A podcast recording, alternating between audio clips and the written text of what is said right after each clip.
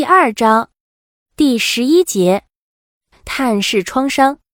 两性之间的伤害是很普遍的，在时光的冲刷下，伤口自行愈合后的状况仍然是不稳定的。无论多么漫长的岁月，也难以使之完好如初。而旧创伤往往像一枚定时炸弹，偶尔还会引爆一下，有时也会把人炸得粉身碎骨。解铃还须系铃人。这个古老的定理在创伤方面是不适用的。一个敢于捅刀子的人，我们就不能指望他。他可能金盆洗手，而不论是有意或者无意，因为刀子的锋刃实际上已经把一切缱绻割断。在情爱的词典里，“原谅”这个词条是绝对不能成立的。试想，原谅的消炎粉怎么能够再续缘分呢？更何况辜负你的人也不需要你的原谅，他哪里会懂这种窗口的修复一定是在别的异性手中完成的。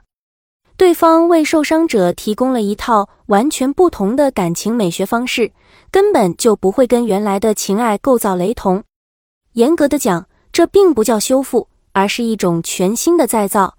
对方施予的爱欲就像粘土一样，在伤者的身上塑造出一个熠熠生辉的新形象。跟过去的创伤没有任何关联，危险在于偶尔的交叉点，比如前任和后人者某种相像的地方，容易使受伤者产生联想和比较。所以说，不能禁止回忆过去。当你把过去跟现在进行比较，觉得往昔不足道哉的时候，你甚至会视过去那些被认为是晴天霹雳的打击，自嘲那不过是下了一场小雨。我和老爸李敖都是有仇必报的人，我们认为有仇不报就是窝囊废。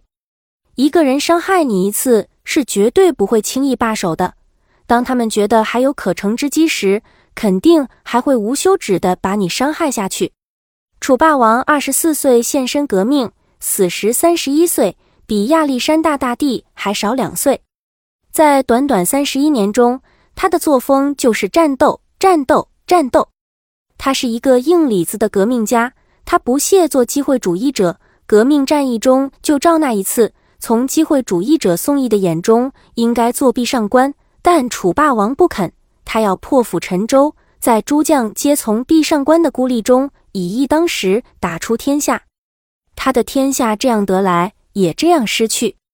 他不是政治人物，而是悲剧英雄。在政治的波谲云诡下，他英雄末路，做了美的死。他把头送给了敌人，为了敌人曾是他朋友。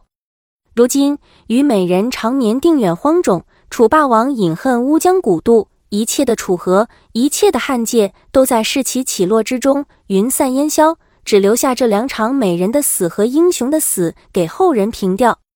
力拔山兮气盖世，虞兮虞兮奈若何？为英雄美人，我流泪。